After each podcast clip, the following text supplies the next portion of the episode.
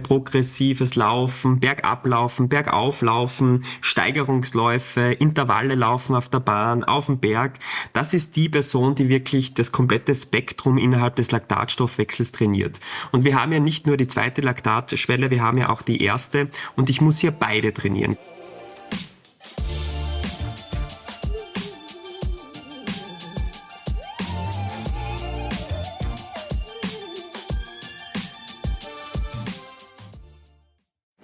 Wenn euch schon einmal nach einem krassen Intervalltraining oder Wettkampf so richtig die Beine und Lungen gebrannt haben, dass ihr dachtet, euch kommt gleich die letzte Mahlzeit wieder hoch, dann Glückwunsch. Ihr habt schon einmal aus erster Hand erfahren, wie es sich anfühlt, wenn der Körper mit so richtig viel Laktat vollgepumpt ist. Viele von uns wissen, unsere Laktatschwelle ist absolut entscheidend dafür, wie weit wir es im Wettkampf bringen. Aber was ist Laktat eigentlich genau? Und warum hat es diese krasse Macht über unsere Leistung? Darüber unterhalten wir uns in dieser Podcast-Folge mit Professor Dr. Ottmar Moser. Er ist Sportmediziner in Graz mit Sportprofessur an der Uni Bayreuth und ist Sportler und Wissenschaftler mit Leib und Seele. Er ist absoluter Experte auf dem Gebiet Laktatstoffwechsel und beantwortet uns unter anderem folgende Fragen. Wann und warum produziert unser Körper Laktat und wie wirkt es sich auf unsere Muskeln und unsere Ausdauer aus? Und vor allem, wie können wir unseren Laktatstoffwechsel trainieren, um unsere Laufleistung zu maximieren? Wir räumen mit den gängigsten Mythen rund um das Thema auf und bekommen überraschende Einblicke in brandaktuelle wissenschaftliche Studien. Ich bin Elliot von Achilles Running und wünsche euch viel Spaß beim Zuhören. Hallo Ottmar, herzlich willkommen hier bei uns im Achilles Running Podcast. Ich freue mich sehr, dass du heute hier mein Gast bist. Wie geht's dir? Mir geht es sehr gut und danke für die Einladung. Ich freue mich sehr, dabei sein zu dürfen. Ja, sehr gerne für die Einladung. Wie, ähm, wie bist du ins neue Jahr gestartet? Erzähl mal. Ich glaube, das kann man jetzt am Anfang des Jahres noch fragen. Ah, ich bin eigentlich sehr gut gestartet, ähm, gar nicht so flüssig wie geplant. Das heißt, ich habe den Alkoholkonsum in Ruhe gelassen mhm. äh, über den Silvestertag und konnte die erste Woche tatsächlich nützen, jeden Tag eine wunderschöne Touren äh, zu gehen mit den Skien und das war schon ein, ein wundervoller Start in die erste Woche. Oh, das glaube ich mir, äh, glaube ich dir, das klingt richtig traumhaft. Das hast du wahrscheinlich dann in Österreich gemacht, ne? Das habe ich tatsächlich in Österreich gemacht, da ich ja wirklich von den Bergen tatsächlich komme, von meinem Heimatort, habe ein paar Hausberge und das lässt sich toll kombinieren, da Skilanglaufen zu gehen, Skitouren zu gehen und auch Skifahren zu gehen. Na, okay. Ja, jetzt ist natürlich die perfekte Zeit dafür. Äh, klingt sehr traumhaft und sehr smart von dir, dass du den Alkoholkonsum ein bisschen ruhen gelassen hast. Aber das war jetzt kein Vorsatz von dir war kein, Jahr, war kein Vorsatz, der ist bei mir grundsätzlich eher hm. gering. Also ich würde mich wahrheitsgemäß als Quartaltrinker maximal bezeichnen. Ah, ja. ähm, Habe jetzt nicht so den Guster auf Alkohol und ich genieße den nächsten Tag, wenn man ohne Kater aufwacht. Ich glaube, dass das wichtiger ist. Ja, ist auch ähm, sehr smart aus sportlicher Hinsicht natürlich. Ähm, viele von uns da draußen ähm, haben das ja auch immer so ein bisschen auf dem Schirm. Deswegen gutes Vorbild. Äh, ich freue mich auf jeden Fall, dass du hier bist und heute mit uns über ein Thema sprichst, das für uns LäuferInnen ja vor allem eine äh, sehr, sehr große Rolle spielt. Ähm, die meisten ambitionierten LäuferInnen, würde ich sagen, wissen auch so relativ grob schon darüber Bescheid, haben vielleicht auch sogar schon mal eine Leistungsdiagnostik gemacht. Aber hier im Podcast wollen wir natürlich einen richtigen Deep Dive jetzt machen und richtig nerdig über das Thema sprechen. Und ich freue mich, dich mit all meinen Fragen zum Thema Laktatstoffwechsel löchern zu dürfen. Deswegen schön, dass du hier bist. Sehr, sehr gerne und ich freue mich natürlich auf das Thema, weil damit beschäftige ich mich schon den einen oder anderen Tag. Ja, und du hast ja auch mir gerade im Vorgespräch schon erzählt, dass du selber aus dem Triathlon kommst. Das heißt, du hast sicherlich auch da so, so eigene Erfahrungen sammeln können, nehme ich mal an. Genau, also ich habe diese praktische Erfahrung mit den ungeliebten Ausbelastungstests. Ähm, ist ja natürlich eine Sache, vor allem wenn man jetzt die letzten ein bis zwei kmh läuft, bevor der Abbruch ist. Da tut es dann richtig weh, da brennen die Muskeln ordentlich. Das hat sich bei mir in meinen Kopf so eingebrannt. Äh, natürlich auch aus theoretisch praktischer Sicht bei uns ist das Daily Business. Ja. Wir machen halt wirklich jeden Tag zwischen 5 und 15 Ausbelastungstests Krass. über alle Gruppen, das heißt vom Profisportler, Profisportlerin bis zu ähm, schwerkranken Patienten und Patientinnen äh, bis zu achtjährigen Kindern, die auch krank sind oder Richtung Leistungssport gehen wollen. Okay, ja spannend. Das ähm, zeigt ja schon mal, dass das tatsächlich auch nicht nur SportlerInnen betrifft, sondern was ist, was durchaus irgendwie auch relevant sein kann für die breite Masse. Super spannend. Genau, also das auf jeden Fall. Der Laktatstoffwechsel ist für uns essentiell, ein tiefes Verständnis zu erlangen für den Profisport und Berufssport, aber natürlich auch für verschiedene Pathologien. Und was wir da auch tun, wir lernen voneinander. Also wir lernen sehr viel von den Krankheiten für den Profisport. Wir lernen aber zugleich sehr viel vom Profisport für verschiedene Krankheiten, wie zum Beispiel Typ 1, Typ 2 Diabetes oder Adipositas. Ah, okay, ja, da geht das Hand in Hand. Okay. Ähm, ich würde gerne anfangen mit einem kleinen Faktencheck zum Thema Laktat, weil da draußen auch relativ viele Mythen rumspucken, würde ich sagen. Und mit denen wollen wir auch ein bisschen aufräumen. Ich habe fünf der gängigsten Aussagen rausgesucht, die man so hört, wenn es ums Thema Laktat geht. Und vielleicht kannst du uns da gleich mal eine kleine Einschätzung zu geben, ob das die Wahrheit ist sozusagen oder ob es sich um einen Mythos handelt. Okay, ich hoffe, ich schaff's. Okay, äh, die erste Aussage ist, Laktat lässt unsere Muskeln ermüden. Jein. Ähm, Ermüdung durch Schmerz, ja. Na, okay. Das äh, macht schon mal Lust auf mehr. Gehen wir jetzt nachher sicherlich genauer drauf ein. Dann die zweite Aussage. Durch Laktatproduktion bekommen wir Muskelkater.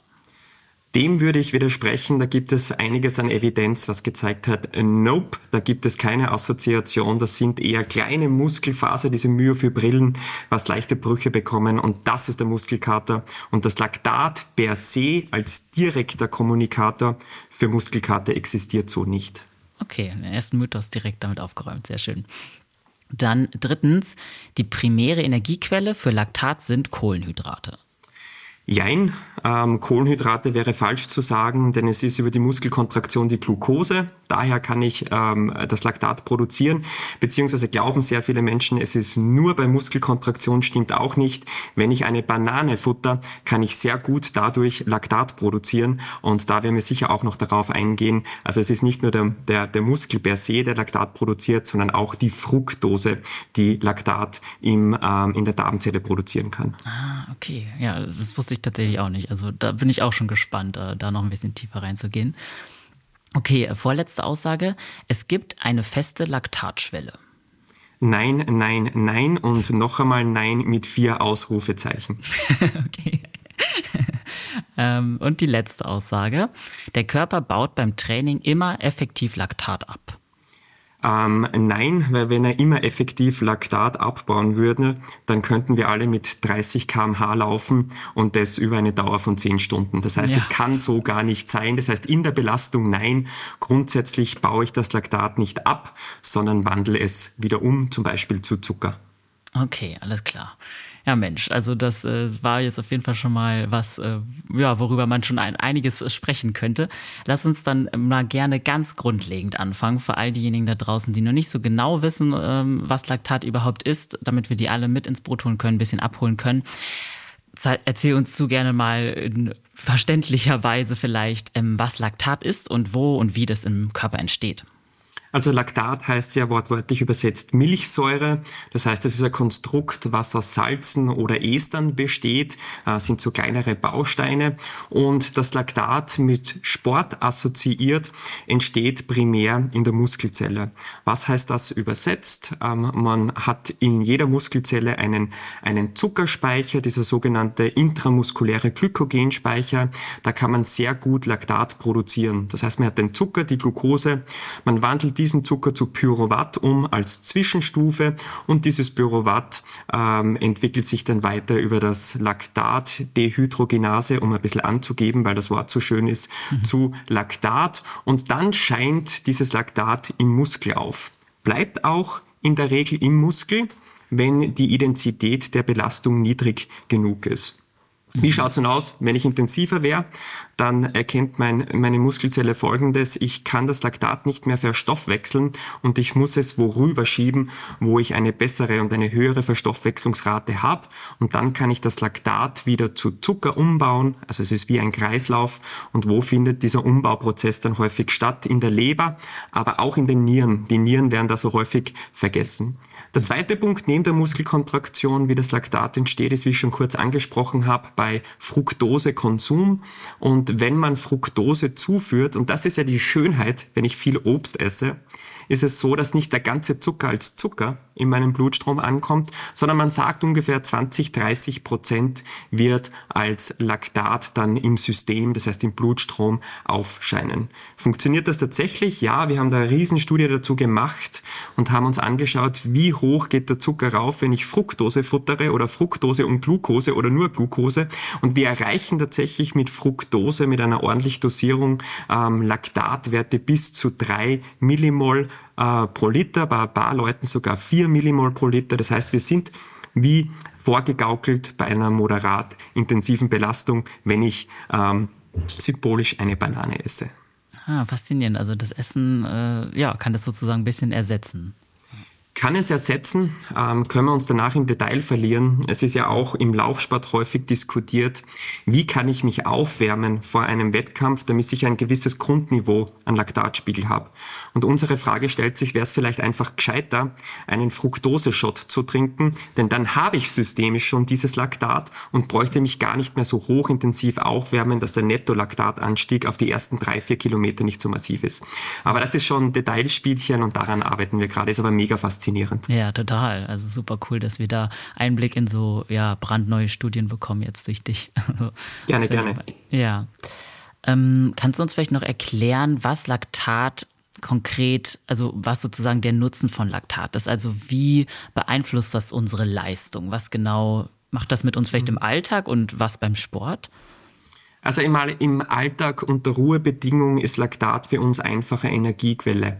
Man muss sich das so vorstellen, bin ich auf einer Low-Carb-Diet zum Beispiel oder Keto-Diet oder mache ich eine No-Calorie-Diet, dann habe ich eine wundervolle Schutzfunktion, nämlich der Körper unter Ruhebedingungen wird den Laktatspiegel artifiziell nach oben schrauben. Und warum tut er das? Weil er das Laktat wieder zu Glucose in der Leber umwandeln kann. Hat der Körper wieder Zucker, dann brauchen wir nichts essen. Das heißt, das Laktat an sich ist eine super Schutzfunktion, um nicht endogen zu verhungern und zugleich um keinen Unterzucker zu bekommen.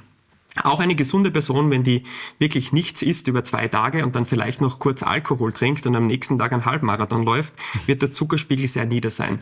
Dann hebt sich der Laktatspiegel auch unter Ruhebedingungen und das Laktat wird zu Zucker umgewandelt und dann funktioniert der Körper wieder in Bezug auf die Blut-Glucose-Konzentration. Wenn wir nun ähm, im Sport drinnen sind, ist es eine ähnliche Funktion. Es wird ja gerade heiß diskutiert, wie viel soll ich zuführen vor einem Wettkampf, in einem Wettkampf. Also wir haben jetzt aktuell zwei Lagen, die diskutieren, sind es wirklich 130 Gramm äh, Kohlenhydrate pro Stunde oder gehen wir wieder in die Richtung 20 Gramm Kohlenhydrate pro Krass. Stunde für einen Marathon? Warum? Weil wir glauben, dass der Körper wieder über das Laktat selbstständig genügend Glucose produzieren kann.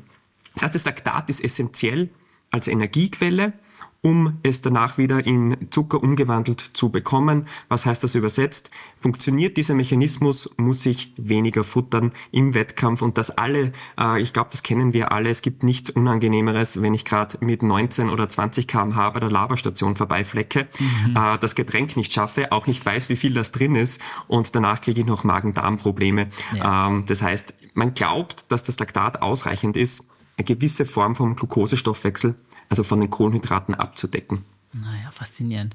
Aber das steckt alles noch so ein bisschen, also ich, vielleicht nicht in den Kinderschuhen, aber da wird aktuell noch viel dran geforscht. Ne? So ganz, ganz genau weiß man es noch nicht. Man weiß es nicht ganz genau. Also ich kann da auch aus unserer Praxis erzählen, die Berufssportler und SportlerInnen, die wir betreuen. Ähm, wir setzen bei uns jeden aufs Fahrradergometer oder eben auf das Laufband und sagen, du läufst jetzt mit einer Stunde deine tatsächliche Wettkampfbelastung. Das heißt, wir stellen nur die kmh ein, bis du den Marathon laufen tätest. Und dann pieksen wir die Leute an, und ähm, schauen in Bezug auf Hormone, ob der Hormonspiegel stabil bleibt, ob der Zuckerspiegel stabil bleibt und vor allem, ob die Kohlenhydratoxidation stabil bleibt und der Laktatstoffwechsel. Mhm. Und dann testen wir in 10er Schritte verschiedene Kohlenhydratmengen bis zu 130 Gramm hoch.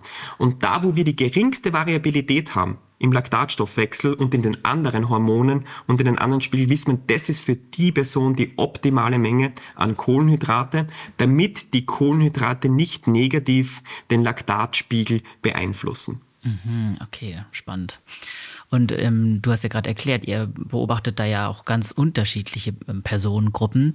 Gibt es Unterschiede im Laktat, Spiegel oder Stoffwechsel eher ähm, zwischen SportlerInnen und Nicht-SportlerInnen? Also verändert sich das durch Sport? Unter Ruhebedingungen nahezu nicht. Also wenn man sich jetzt jeden Tag in der Früh oder drei Punkte Laktatspiegelmessung anschaut, also um 6, um 12 und um 18 Uhr zum Beispiel, sieht man keinen Unterschied, ob die Person unter Ruhebedingungen ähm, trainiert ist, also in Bezug auf Laktatstoffwechsel oder eben nicht. Sobald wir mit den Personen aber Sport machen, sehen wir Folgendes. Wenn ich eine Laktatkinetik anschaue in einen Ausbelastungstest, dann startet eine untrainierte Person gleich mit einem niedrigen Spiegel an Laktat, aber steigt sofort mit dem Laktatspiegel an. Bei einer trainierten Person sprechen wir von einer sogenannten Rechtsverschiebung. Das heißt, das Laktat bleibt über den Verlauf der Zeit nieder, nieder, flach, nieder, es passiert nichts, es passiert nichts und im letzten Drittel schießt es nach oben weg. Was heißt das übersetzt? Die Person ist aerob, das heißt mit Sauerstoffbeteiligung, sehr gut trainiert und hat erst sehr spät diesen zweiten Laktatumstellpunkt und eine, eine untrainierte Person knallt sofort mit dem Laktat nach oben und hat diesen zweiten Laktatumstellpunkt sehr früh, auch den ersten natürlich. Okay, aber die Person selber kann das nicht spüren oder macht das auch was, also ist das wahrnehmbar für die Person? Wir sagen das wunderschön auf Österreichisch, die ist blau gegangen. Äh, blau gegangen heißt übersetzt, äh, das CO2 ist ein bisschen zu viel in meinem Körper in Relation zum O2 und zugleich ist der Laktatspiegel hoch. Also es ist schon so, wenn wir die Borg-Skala dazu abfragen, und das tun wir bei all unseren Ausbelastungstests, der korreliert extrem dieser Ermüdungswert, beziehungsweise dieser Ermüdungswert ist falsch formuliert, dieser Schmerzbelastungswert mit dem Laktatanstieg. Das heißt, die Personen müssten vielleicht gar keinen Laktatstufentest machen, sondern man könnte einfach nach jeder Stufe fragen, wo, der, wo die Intensität der Belastung ansteigt beziehungsweise die kmh schneller werden. Wie fühlst du dich? Und das korreliert eins zu eins mit dem Laktat. Also wenn das Laktat nach oben schießt, schießt es auch in der Regel in die Unterschenkel, Oberschenkel und in den Bauch ein und man spürt das sehr wohl, okay, jetzt muss ich finito machen, sonst okay. gehe ich komplett blau. Ja, gut, das äh, können wahrscheinlich die meisten da draußen, die regelmäßig zum Beispiel Intervalle machen, auch äh, nachvollziehen. Dieses Absolut. Gefühl. Dieses Gefühl ist genau vom Intervalltraining, wenn ich in der Spitze ja. drinnen bin in den letzten fünf Sekunden. Ja, genau. Mhm. Und verändert sich der Laktatspiegel dann auch im Laufe eines Tages oder bleibt der sonst eigentlich oder ist er nur quasi von der körperlichen Belastung abhängig? Der Laktatspiegel verändert sich schon, ich würde aber sagen wissenschaftlich über 24 Stunden. Ich glaube für die Praxis nicht relevant im Zusammenhang mit verschiedenen Hormonen. Also zum Beispiel dieses Adrenalin und Noradrenalin und Cortisol, diese Stresshormone, haben ja auch ähm, so eine, eine physiologische Kurve über den Tag.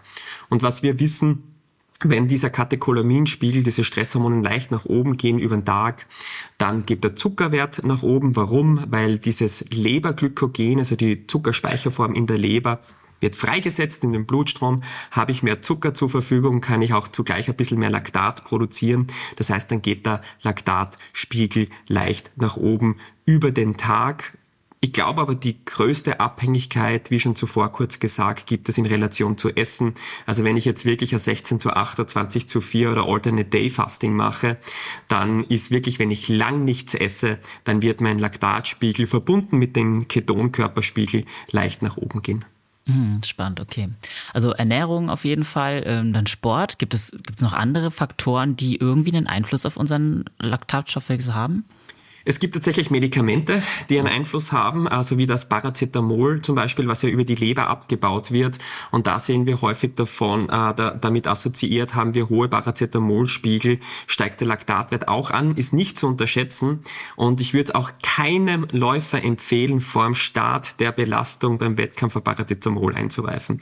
Also ja. die Idee davon ist ja, dass die Körpertemperatur artifiziell zu senken, damit ich leistungsfähiger bin. Heißt aber einfach zugleich übersetzt, dass das Laktat nicht mehr abgebaut werden kann und dadurch wird der Läufer eher langsamer werden als schneller und das können Sie mir gern glauben und das ist tatsächlich so. Ähm, Paracetamol bei Wettkampf nicht zu empfehlen und auch nicht im Training zu empfehlen. Dann gibt es verschiedene Erkrankungen, wo wir auch wissen, der Laktatspiegel geht nach oben, wie zum Beispiel bei einer Sepsis, bei einer Blutvergiftung. Und in der Medizin ist es auch sehr interessant zu sehen, gibt es irgendwelche Gewebe im Körper, die schlecht durchblutet sind und dadurch geht auch der Laktatspiegel nach oben. Warum? Weil in ein Gefäß oder in ein Gewebe zu wenig Sauerstoff rein kann. Das heißt, wir benutzen es in der Medizin, aber primär in der Sportmedizin. Hm, okay, also das mit dem Paracetamol ist auch ein sehr wichtiger Hinweis. Ich ja. nehme mal an, die wenigsten Leute hatten jetzt auch auf dem Schirm, dass es das Laktat äh, beeinflussen kann. Das sind ja, gut, das ist halt jetzt nicht gerade das ähm, Allgemeinwissen, das man dann da hat, aber natürlich sollte ja. man sich allgemein keine Schmerzmittel vorm Laufen einwerfen. Das ist vielleicht eine generelle Empfehlung. Würde ich grundsätzlich nicht tun. Also es ja. ist ja eine Schutzfunktion vom Körper, Schmerz zu zeigen, wenn ich 21 kmh laufe. Und diese Schutzfunktion, der muss man auch nachgehen. Ja.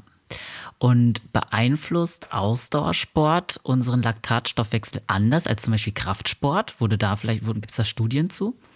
Gibt es tatsächlich dazu. Ähm, wir haben es auch bei unseren eigenen Studien mitgemessen, ähm, wo wir Krafttraining, Hypertrophie, also Muskelaufbau-Krafttraining verglichen haben mit Ausbelastungstests, mit kontinuierlicher Dauermethode beim Laufen. Und es ist so, man muss das Krafttraining ähnlich einem Intervalltraining setzen mit einer passiven Pause. Also man darf ja nicht vergessen, die Leute, die pumpen gehen, nehmen wir es mal so trivial wie es ist, die machen zumindest eine Minute 30 Pause und danach haben sie ungefähr eine Minute Belastung. Belastung und die Belastung ist hochintensiv. Wenn wir uns das Herzfrequenzprofil dazu anschauen, dann ist das komplett gleich, nahezu wie bei einem Intervalltraining auf der, Lauf, mhm. auf der Laufbahn, wo ich 200er knalle oder 400er knalle. Und ich glaube, es ist vielleicht beim Kraftsport der Laktatwert absolut gesehen ein Tick niedriger. Warum? Weil ich beim Laufen natürlich absolut gesehen mehr Muskulatur beanspruche und beanspruche ich mehr Muskulatur, kann ich mehr Laktat produzieren. Aber es ist zu erwarten, Krafttraining und Intervalltraining, ähnliche Laktatspiegel, kontinuierliche Dauermethode ist auch zu erwarten. Das heißt, ich laufe kontinuierlich mit 12 kmh und 5,0er Schnitt auf den Kilometer. Dann ist auch zu erwarten, dass das Laktat eigentlich stabil bleibt, aber nur, wenn das unter meinem zweiten Laktatumstellpunkt ist. Wenn mein Laktatumstellpunkt bei 11 kmh ist und ich laufe mit 12 kmh, werde ich sukzessive mit Laktat ansteigen, obwohl die Intensität der Belastung gleich bleibt. Okay. Ja, lass uns da doch auch gerne mal ein bisschen tiefer reingehen, jetzt gerade bezüglich eben Laufen. Ähm, man kennt ja die Begriffe aerobe und anaerobe Laktatschwelle. Ähm, kannst du das nochmal ja, uns verständlich erklären, was genau, für, also welche Prozesse da konkret beim Laufen ablaufen sozusagen? Ich versuche es. Also grundsätzlich, wenn wir uns einen Ausbelastungstest anschauen und diese Laktatschwellen und diese Schwellenwerte, aerobe, anaerobe Schwelle, kommen ja nur von Ausbelastungstests. Das heißt, ich muss einmal so einen Test machen, um es feststellen zu können. Und ähm, man muss sich das so vorstellen, man hat zwei Umstellpunkte, übers Laktat gemessen nennt man das ersten Laktatumstellpunkt und zweiten Laktatumstellpunkt. Es gibt da verschiedene äh, Wörter dafür, aber das offensichtlichste ist erster und zweiter Laktatumstellpunkt. Und wenn ich diese zwei Punkte auftrage bei einem Ausbelastungstest, habe ich drei Phasen der Energiebereitstellung. Das ist das wichtigste Wort Energiebereitstellung. Ich habe Phase 1. Die Phase 1 geht von Beginn der Belastung bis zum ersten Laktatumstellpunkt. Ich habe Phase 2, die geht vom ersten Laktatumstellpunkt bis zum zweiten. Der zweite wäre dann die anaerobe Schwelle, die sogenannte. Und die Phase 3 geht von zweiten Laktatumstellpunkt bis ich kann nicht mehr. Und so stellt man das fest. Und wie kommen diese Punkte zusammen? Man hat eine Produktionsrate im Muskel und man hat eine Eliminationsrate im Muskel. Und es ist so, bis zum ersten Laktatumstellpunkt, das heißt bis zu meiner aeroben Schwelle, kann alles, was mein Muskel an Laktat produziert, intramuskulär wieder eliminieren. Und sobald ich diesen ersten Laktatumstellpunkt überschreite, können ja wir das erste Mal im Blut das Laktat nachweisen und bis dahin gar nicht. Danach sind wir wirklich komplett parallel zu einer X-Achse. Dann können wir nachweisen. Warum können wir nachweisen? Weil die muskuläre Laktatproduktionsrate höher ist als die muskuläre Eliminationsrate. Das heißt, der Muskel ist gerade in dem Moment zu blöd, das produzierte Laktat selbst zu verstoffwechseln. Jetzt ist der Muskel aber so klug, was tut er dann? Er sagt, okay, irgendwo in, meiner Körper, in meinem Körper habe ich bessere Kapazitäten, das Laktat wieder abzubauen oder umzuwandeln. Abzubauen ist ja ein falscher Begriff. Ich shifte das einfach rüber zur Leber. Und was macht die Leber? Die Leber tut mit den Gefallen und baut dieses Laktat zum Beispiel wieder ab. Und jetzt kommt der Punkt, Das Laktat geht ja dann sukzessive weiter nach oben. Was hat das damit zu tun? Der Muskel produziert immer mehr Laktat in Relation, was er über andere Gewebetypen eliminieren kann. Und erreiche ich den zweiten Laktatumstellpunkt, dann passiert Folgendes. Die muskuläre Eliminaproduktionsrate ist nicht mehr deckungsgleich mit, mit der systemischen Eliminationsrate. Darum schießt mein Laktat nach oben einfach weg. Das heißt, das war sehr trivial dargestellt. Was heißt das aber für die Läufer und Läuferin? Ich habe verschiedene Phasen der Energiebereitstellung. Das heißt, woher kommt meine Energie? Von Start der Belastung bis zum ersten Laktatumstellpunkt fast nur über den Fettstoffwechsel. Vom ersten Laktatumstellpunkt bis zum zweiten habe ich einen sogenannten, ich sage das immer so gerne, Mischkonsum und das hat nichts mit Drogen zu tun, sondern das bedeutet, ich habe eine inverse Beziehung. Zu Beginn benutze ich noch sehr viel Fett als Energiequelle und je näher ich zu meiner anaeroben Schwelle komme, umso mehr Kohlenhydrate benutze ich als Energie. Bin ich über der anaeroben Schwelle, das heißt über den zweiten Laktatumstellpunkt, benutze ich fast nur noch den Zucker als Energiequelle und irgendwann reicht der Zucker auch nicht mehr aus. Das Laktat schießt mir in die Ohren rein und ich muss die Belastung abbrechen. Mhm, das war sehr, sehr gut erklärt. Also äh, danke für die Verbildlichung auf jeden Fall. Ähm, man hört auch immer den Begriff äh, VNO2 Max. Wo genau fällt dann das mit rein? Die VO2 Max oder VO2 Peak, ich würde es jetzt einmal nicht differenzieren, das sind so zwei verschiedene Werte, aber lassen wir es einmal so. Dieser Spitzenwert in der Atmung, das heißt, wie viel Sauerstoff kann ich tatsächlich einatmen. Das ist einfach der letzte Punkt, bevor ich die Belastung abbreche. Das heißt, das ist über dem zweiten Laktatumstellpunkt und das hängt dann vorab, wie nahe meine anaerobe Schwelle an meiner Maximalleistung ist. Aber ich sage mal, man hat noch Spazi ungefähr um die 20 Prozent und dann kommt dieser VO2 Max-Wert, der in Relation nicht deckungsgleich ist mit dem maximalen Laktatwert, weil wir mit dem Laktat nach Ende oder nach Abbruch der Belastung meistens noch einen Überschuss sehen und das wird danach erst wieder verstoffwechselt. Mhm. Okay, und wenn man jetzt quasi so richtig ausgepowert ist, was passiert danach mit dem, mit diesen super hohen Laktatwerten? Also fallen die sehr schnell wieder ab oder dauert das, wie lange dauert das ungefähr, bis das verstoffwechselt ist? Also bei unseren Ausbelastungstests sehen wir ungefähr, also wir machen immer drei Minuten aktive Regeneration nach Regen, Ausbelastungstest und danach drei Minuten sitzen. Das heißt, wir sind ungefähr sechs Minuten nach Ende der hochintensiven Belastung oder nach der Spitzenbelastung und da sehen wir das Laktat flacht schon wieder ab. Ist noch immer erhöht, aber flacht schon wieder ab. Und man sagt so ungefähr, ich würde mal sagen, bei den Ausbelastungstests mit dem Protokoll, was wir hier fahren, dass man ungefähr nach einer 15 bis 30 Minuten wieder relativ sauber ist mit Laktat. Es wird noch leicht erhöht bleiben, aber jetzt nicht mehr so, dass wir da im Bereich von 4 Millimol pro Liter reden. Aber das ist essentiell und warum ist es essentiell, dass der Laktatspiegel noch ein bisschen hoch bleibt?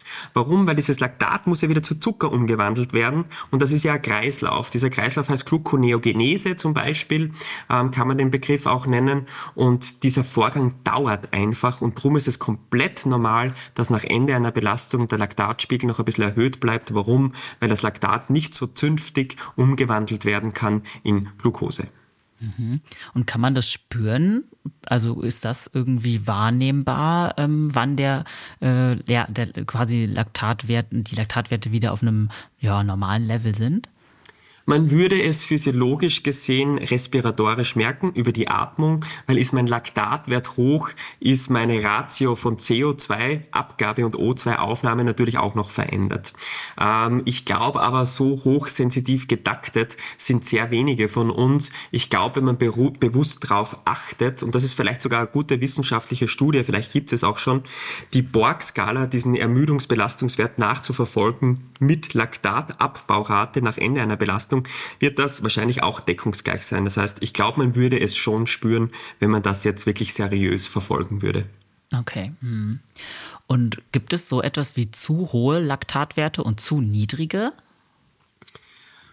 Individuell gesehen ja.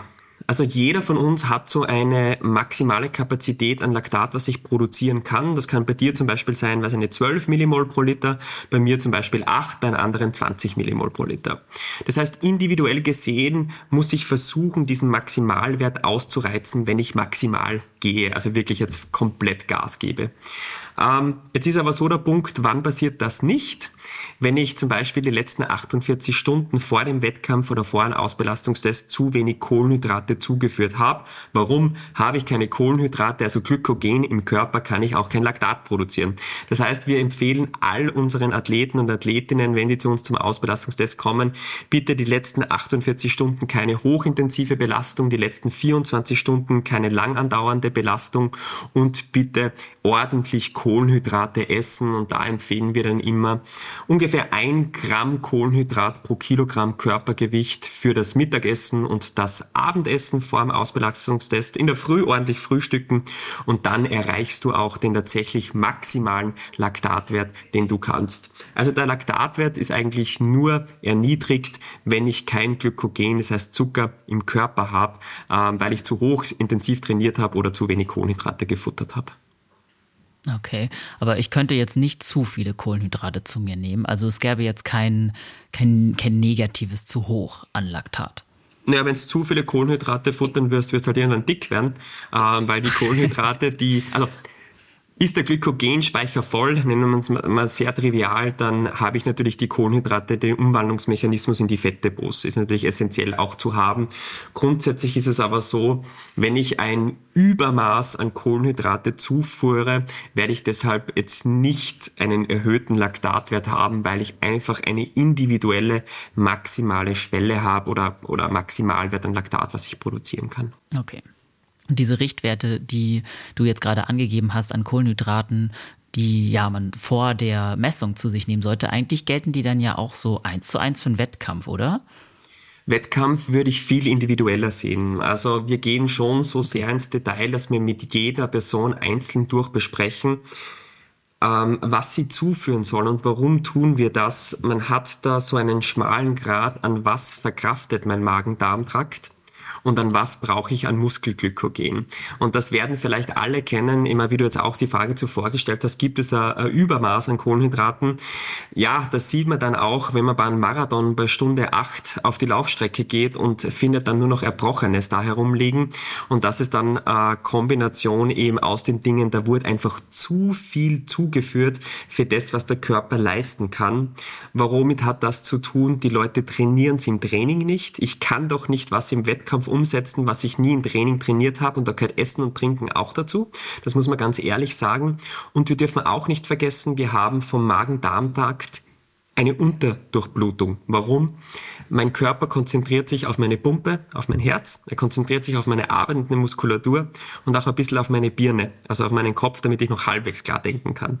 Ähm, das ist aber wichtig, aber er konzentriert sich immer weniger auf meinen Magen-Darm-Trakt und drum er kommt auch bei zu vielen Kohlenhydraten im Wettkampf und auch direkt am Wettkampftag beim Frühstück es oft zu Erbrechen und Magen-Darm-Schwierigkeiten. Mhm, okay, gut, dass, äh, dass du das nochmal klargestellt hast. Das ähm, kann man dann nicht eins zu eins übertragen. Okay. Na, individualisieren bitte. Mhm. Ja, okay. Und in so Büchern und auch im Internet findet man ja immer mal wieder so Referenzwerte. Äh, sind die dann überhaupt aussagekräftig? Weil die Ergebnisse scheinen ja super individuell zu sein. Also es scheint ja, wie du jetzt eben von auch schon erklärt hast, jeder hat so eine Maximal auch einfach an Laktat, das produziert werden kann. Ist es dann überhaupt sinnvoll, da so ohne Messungen sich an sowas ja zu orientieren? Nein. Also ich sage so straightforward, ist es nicht weil wenn jeder eine Laktatschwelle zum Beispiel hätte bei 2 und 4 Millimol und jeder maximales Laktat hätte von 12 Millimol, das wäre ungefähr so, wie wenn ich sagen täte, jeder Mensch in Deutschland hat eine Körpertemperatur von 39,2 Grad oder jeder Mensch hat eine Körpertemperatur von 36,4 Grad. Wenn wir das messen täten, werden wir sehen, wir haben da Leute, die fahren mit 35 Grad Körpertemperatur und ein paar mit 37 Grad und haben keine Fieber ähm, oder sonst irgendwelche Erscheinungen. Genau das Gleiche gilt auch fürs Laktat. Wir sehen Personen, die haben den zweiten Laktatumstellpunkt, also diese anaerobe Schwelle, ähm, bei 4,5 Millimol pro Liter. Wir sehen es bei, bei 2, 2,7 Millimol pro Liter. Äh, Im Durchschnitt sagt man ungefähr, es ist so bei 3,7, 3,8 Millimol pro Liter und die aerobe Schwelle ungefähr bei 1,7, 1,8 Millimol pro Liter in Abhängigkeit von den Studien, damit ich danach nicht gesteinigt werde. Ähm, aber es ist so, was ich damit sagen will, das maximale Laktat und die Laktatkonzentration an meiner aeroben und anaeroben Schwelle sind individuell und die verändern sich auch, je älter das ich werde. Das darf man auch nicht vergessen. Also wenn ich 1996 einen Ausbelastungstest gemacht habe, wird der heute keine Gültigkeit mehr haben. Okay, ähm, wir haben auch vorhin darüber gesprochen, dass das Laktat erstmal noch eine Weile im, also dass die Laktatwerte nach einer hohen Belastung erstmal noch eine Weile erhöht bleiben und dann erst so Stück für Stück wieder verstoffwechselt werden.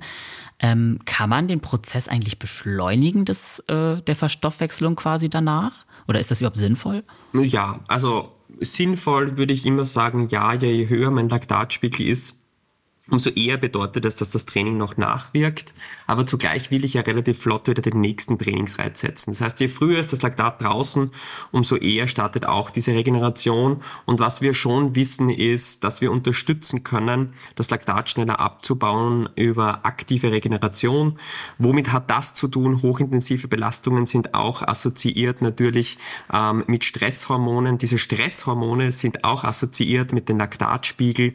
Und wenn ich niedrig intensiv mich ähm, abwärme oder cool down mache, dann ist die Clearance Rate vom Laktat in Verbindung mit Stresshormonen leicht erhöht. Das heißt, es startet schneller, dass ich mich wieder regenerieren kann. Mhm, okay, also durchaus eine gewisse Relevanz. Würde ich auf jeden Fall empfehlen zu tun, immer dieses Cooldown zu machen, ja. Mhm, okay, das ist wieder ein Plädoyer fürs Cooldown. Ich weiß, äh, viele von uns da draußen sind immer so in Eile und vergessen das gerne mal, genauso wie das Warm-up. Aber hier haben wir nochmal gehört, es ist relevant, es ist wichtig und ist ein wichtiger hilft uns dann Punkt. im Endeffekt schneller wieder trainieren zu können.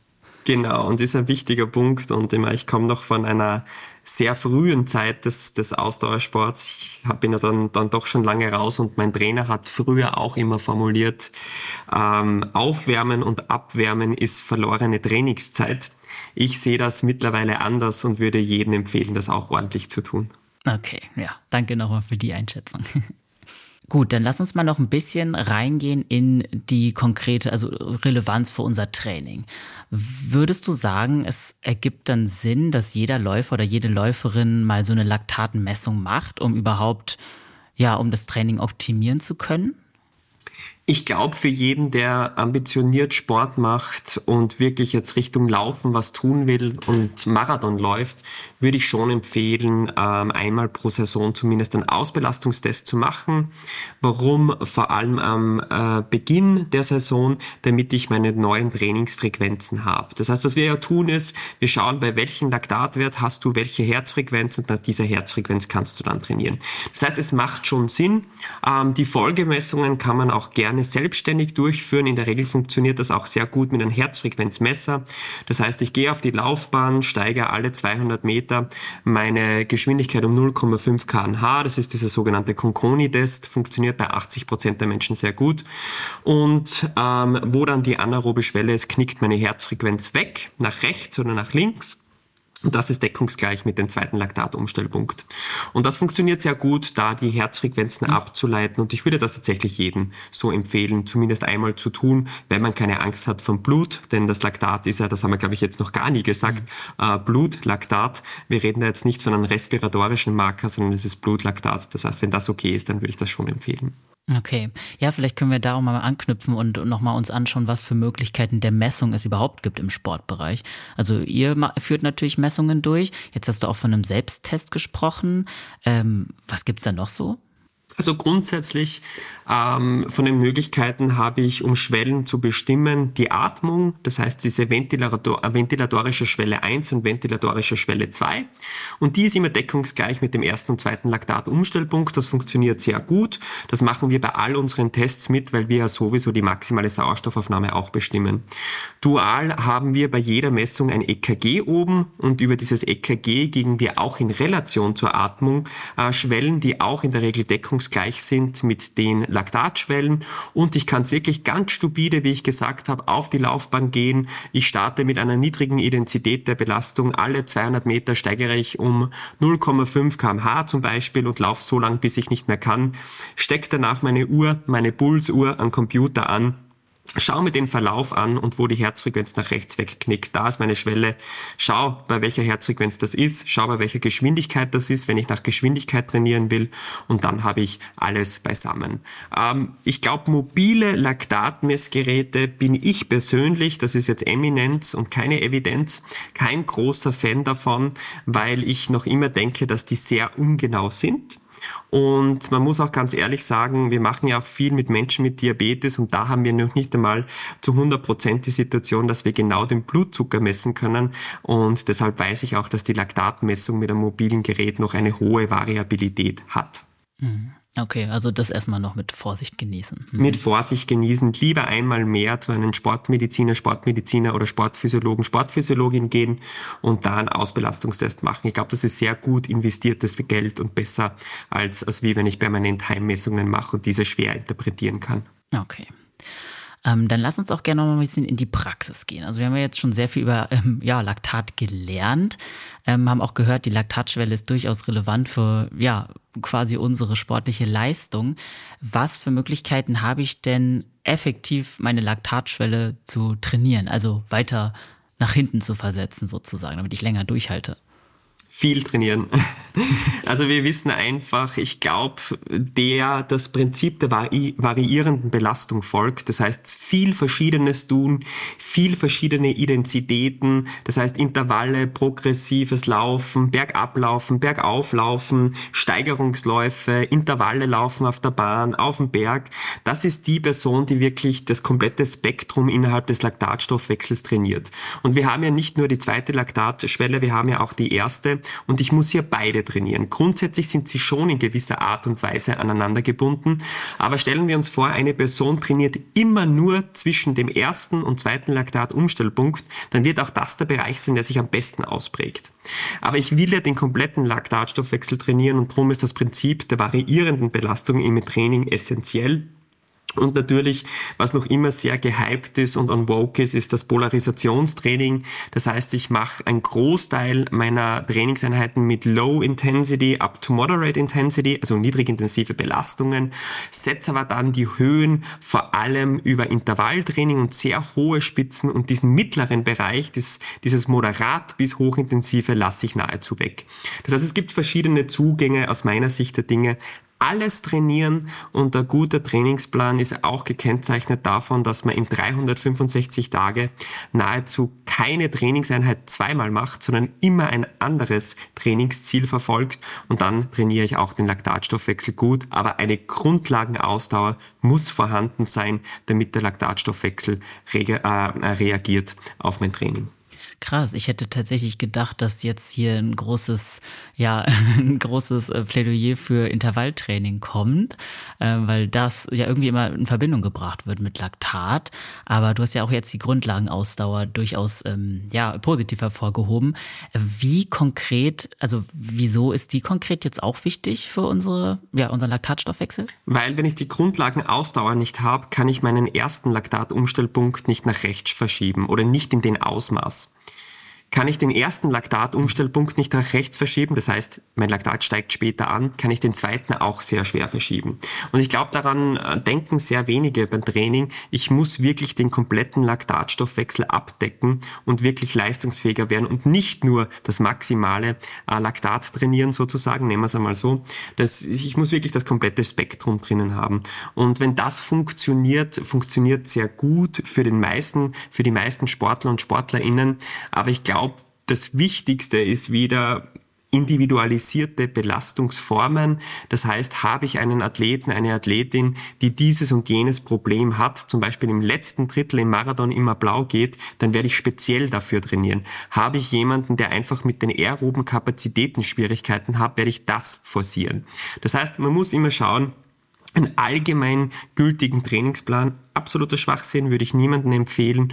Und für jeden jetzt mit Intervalltraining drüber fahren, würde ich auch nicht empfehlen, weil so wie jeder Mensch im Charakter anders ist, ist auch jeder Mensch im Metabolismus anders.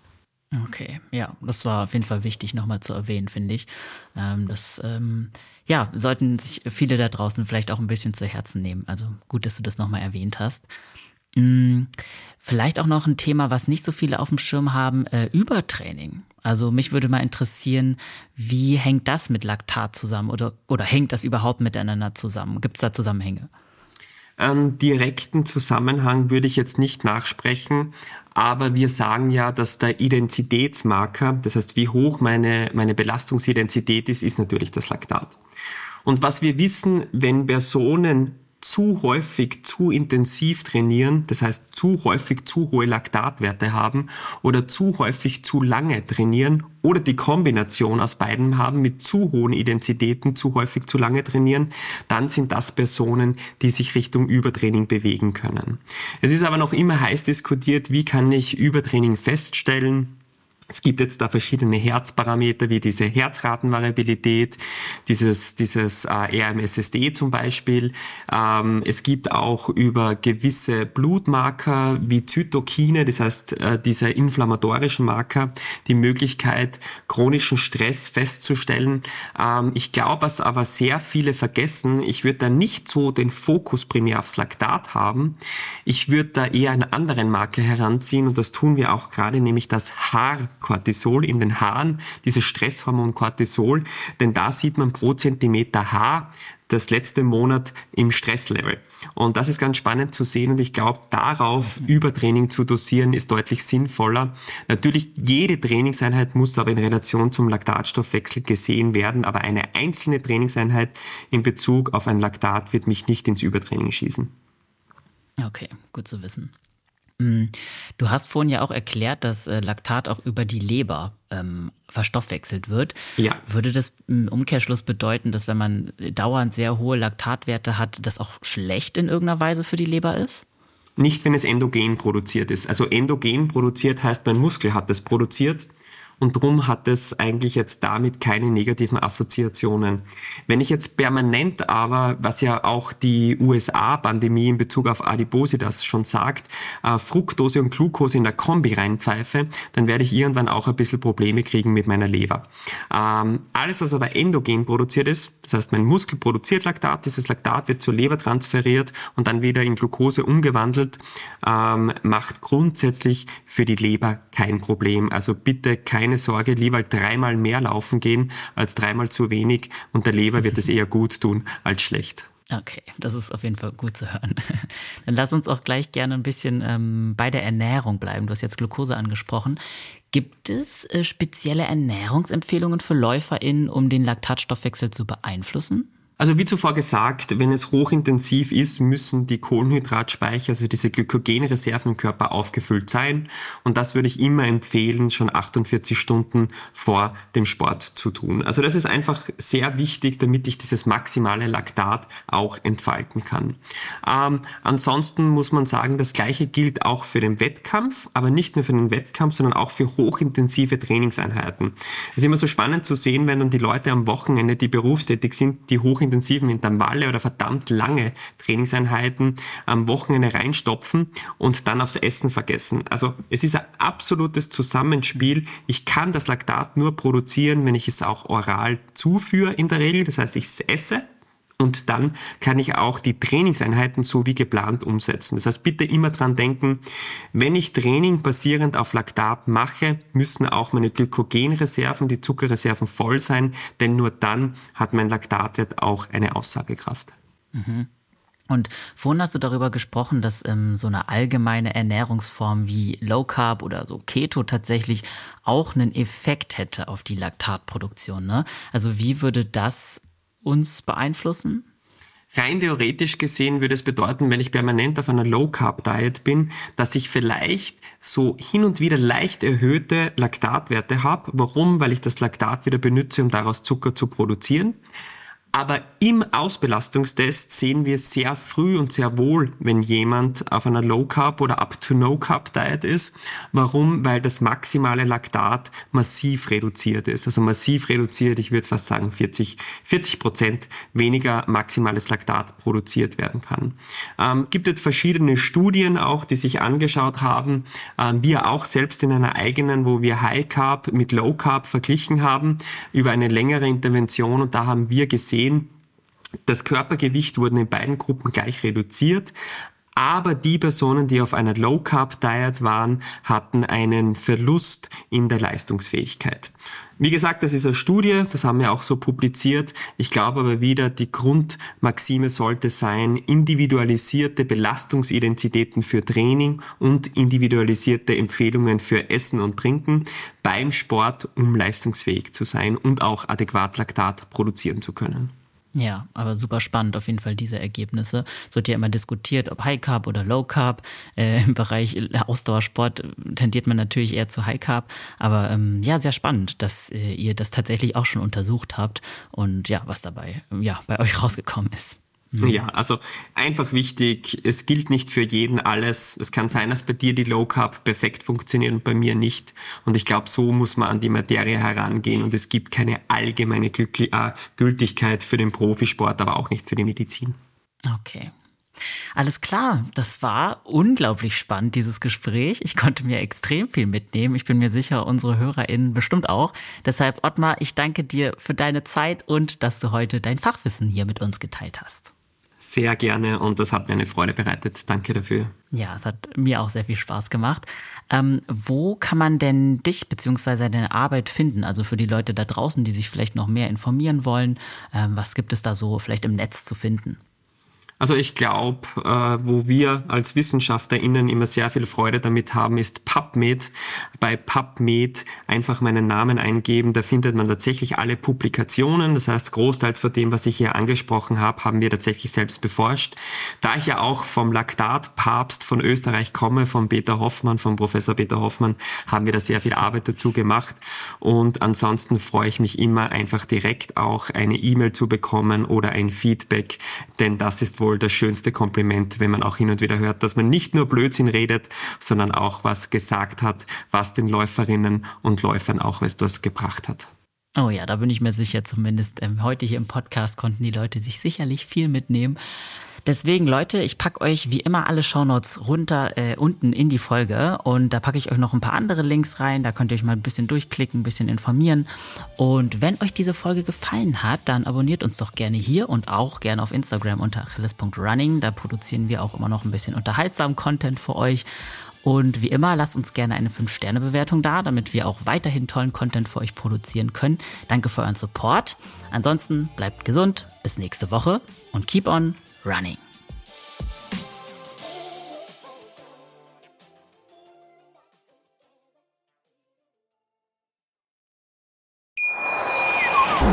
Schatz, ich bin neu verliebt. Was? Da drüben. Das ist er. Aber das ist ein Auto. Ja, eben. Mit ihm habe ich alles richtig gemacht. Wunschauto einfach kaufen, verkaufen oder leasen. Bei Autoscout24. Alles richtig gemacht. Wie baut man eine harmonische Beziehung zu seinem Hund auf? Puh, gar nicht so leicht. Und deshalb frage ich nach, wie es anderen Hundeeltern gelingt, beziehungsweise wie die daran arbeiten. Bei Iswas Dog reden wir dann drüber. Alle 14 Tage neu mit mir, Malte Asmus und unserer Expertin für eine harmonische Mensch-Hund-Beziehung, Melanie Lippisch. Iswas Dog mit Malte Asmus. Überall, wo es Podcasts gibt.